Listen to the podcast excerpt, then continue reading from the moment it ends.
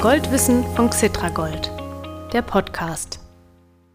Wer die Zukunft erforschen will, muss die Vergangenheit kennen, heißt ein Sprichwort. Das finden wir vom Xetra Gold Podcast Team auch und deshalb schauen auch wir immer wieder mal zurück. Konkret geht's in dieser Folge zurück ins Jahr 2013. Damals war der Goldkurs übers Jahr gesehen von rund 1650 US-Dollar auf 1200 Dollar gefallen, also um fast 30 Prozent. Allein im April 2013 crashte Gold um 15 Prozent. Warum der Goldkurs Investorinnen und Investoren damals die Laune verdorben hat, frage ich jetzt den Rohstoffexperten Michael Blumenroth von der Deutschen Bank. Selbstverständlich wird es auch darum gehen, ob so etwas wieder passieren kann. Ich bin Mario Müller-Dofel. Nach dem Interview mit Michael Blumenroth gebe ich Ihnen wieder ein Update zur aktuellen Goldpreisentwicklung.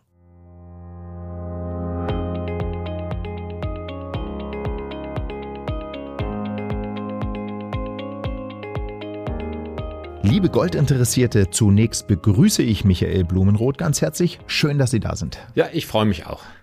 Herr Blumenroth, mal ganz allgemein. 30 Prozent Wertverlust bei Gold binnen eines Jahres, das ist ja fürchterlich. Gibt es das eigentlich oft? Nein, zum Glück gibt es das nicht so oft. Das letzte Mal, dass wir was gesehen haben, war im Jahr 2013 gewesen. Das ist jetzt schon zum Glück eine Zeit lang her.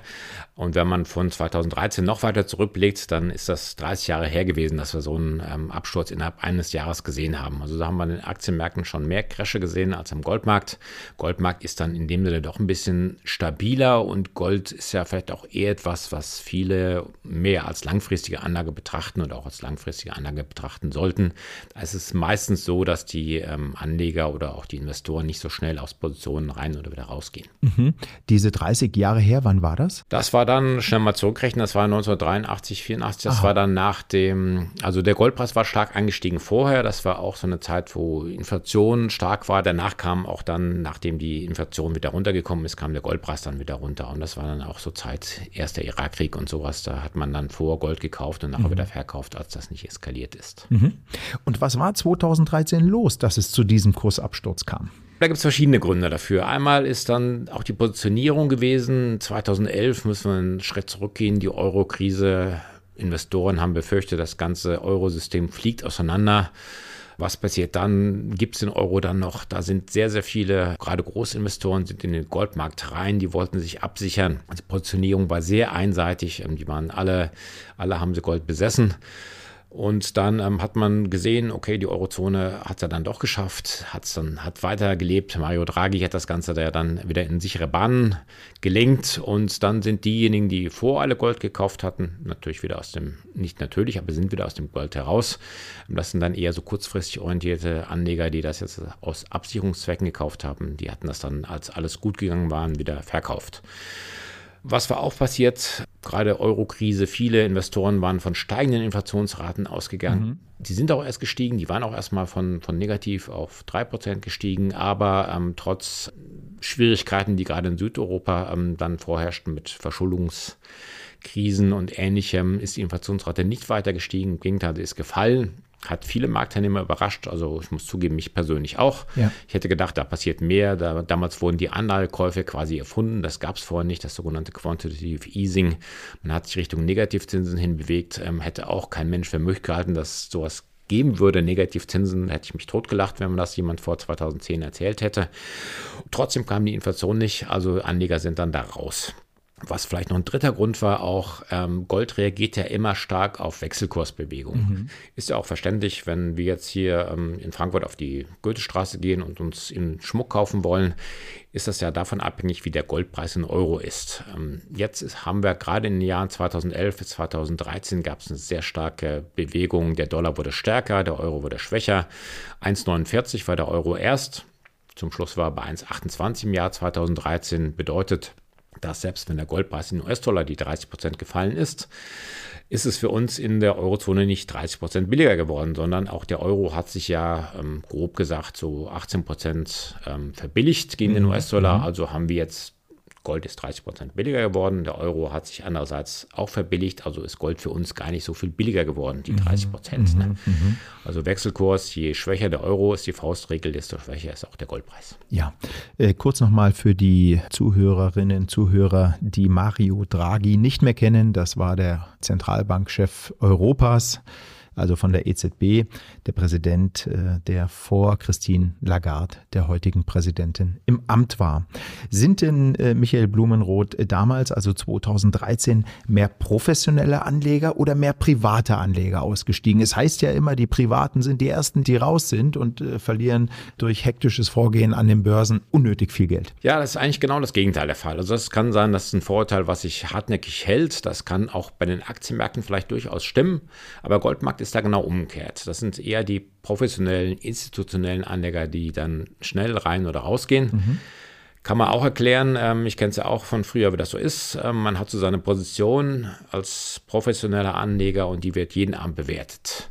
Jetzt ähm, stellen wir uns diese Situation vor, man ist Edelmetallhändler und hat eine Goldposition und gleichzeitig die Aktienmärkte wie in diesem Jahr gehen ordentlich nach oben.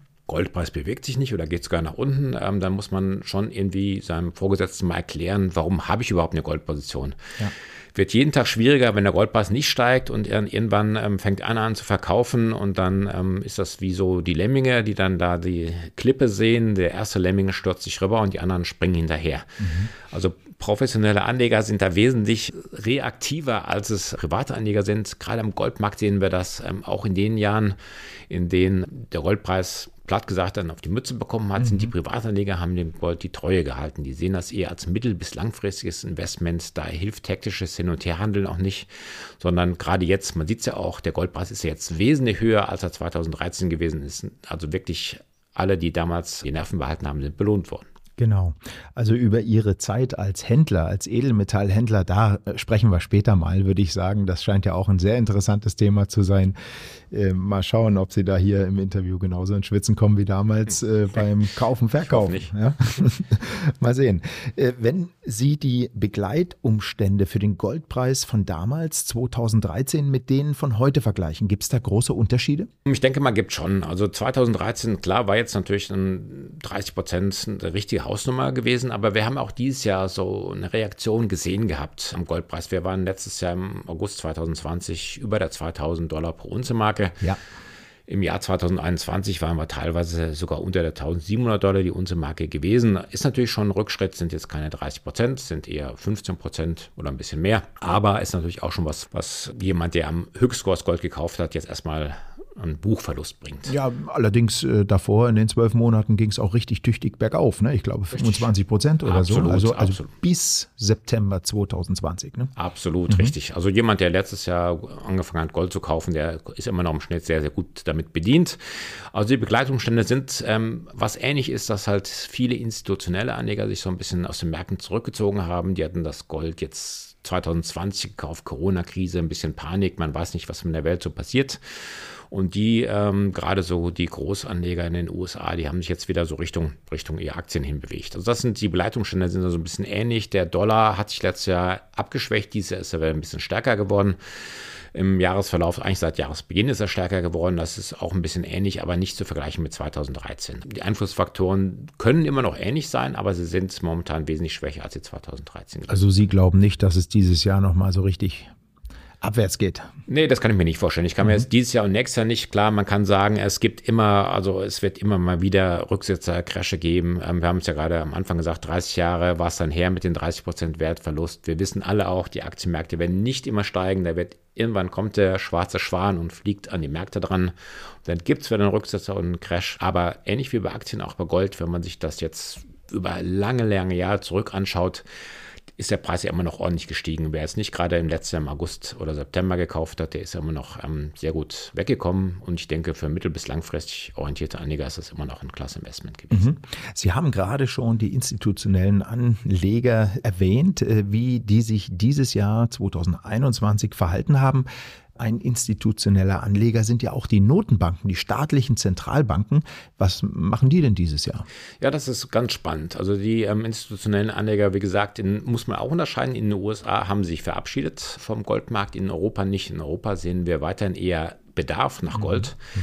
Also gerade in Deutschland, ich denke, das ist, weil wir hier einfach so ein bisschen inflationsbesorgter sind. Wir haben ja die historische Erinnerung an die Hyperinflation in den 20er Jahren. Ähm, haben wir beide ja zum Glück nicht erlebt.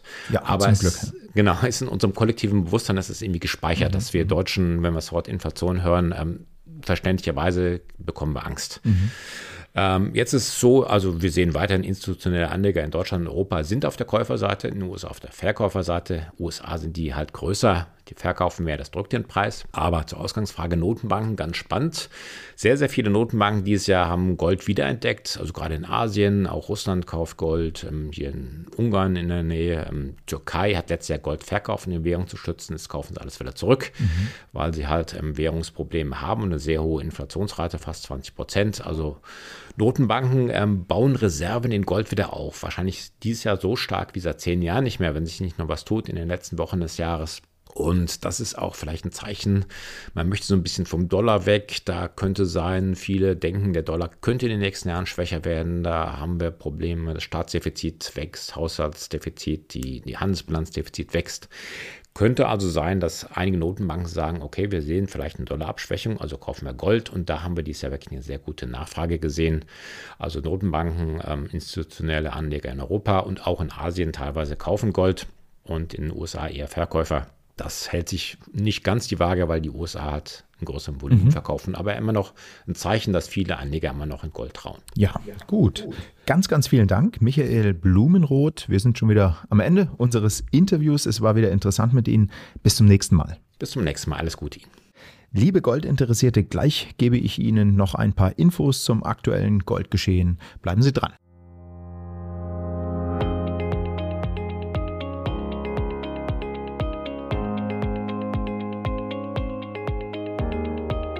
So, zuerst wieder ein Blick auf die Börsenkursentwicklung für eine Unze Gold. Am 12. November, als wir die 18. Folge des Goldwissen Podcasts veröffentlicht hatten, notierte der Unzenkurs bei rund 1860 US-Dollar bzw. 1630 Euro. Nicht vergessen, eine Unze Gold sind 31,1 Gramm.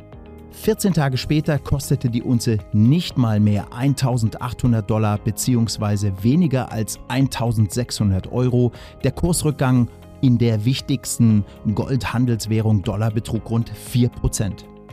Für Gold ist das in einem Zwei-Wochen-Zeitraum ganz schön viel, erst recht, wenn man bedenkt, dass der Preisrutsch vor allem an zwei Tagen stattfand, nämlich am 22. und 23. November.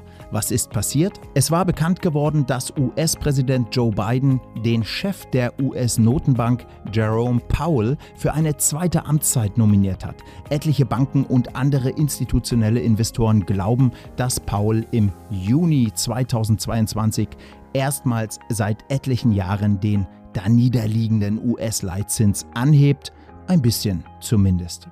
An den Kapitalmärkten sind sieben Monate allerdings eine halbe Ewigkeit. Wer weiß, was im Juni 2022 wirklich ist, Zinserhöhungsspekulationen hat es in den vergangenen Jahren immer wieder gegeben.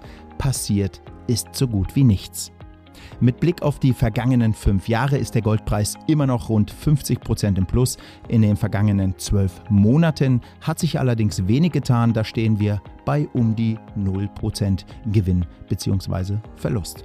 Die wichtigsten Faktoren für potenzielle Kursgewinne sind nach wie vor vorhanden. Niedrigzinsen, Inflation oder auch Angst davor und starke Unsicherheiten bezüglich der weiteren Wirtschaftsentwicklung.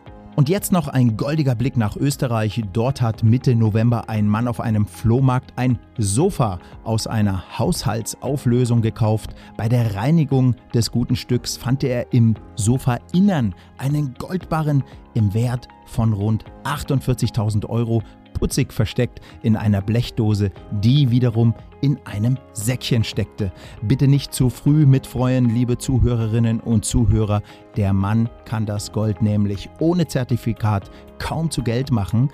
Zumindest wohl nicht bei einer Bank. Nachdem er das Fundstück zur Polizei gebracht hatte, erfuhr er von den Beamten, dass zunächst mal die Besitzverhältnisse geklärt werden müssen. Jetzt ist der Barren laut Polizei erst einmal sicher verwahrt, womöglich gehört der kleine Schatz in die Erbmasse der kurz zuvor verstorbenen ehemaligen Sofabesitzerin. Tja, die Welt ist kompliziert. Und das war es auch schon wieder. Danke, dass Sie dabei waren. Damit Sie jede Goldwissen-Folge alle zwei Wochen sofort mitbekommen, abonnieren Sie den Podcast doch. Oder Sie hören uns im Internet unter www.xetra-gold.com. Dort unter Gold News finden Sie alle Folgen auf einen Blick. Bis demnächst wieder und viele Grüße, Ihr Mario Müller-Dofel.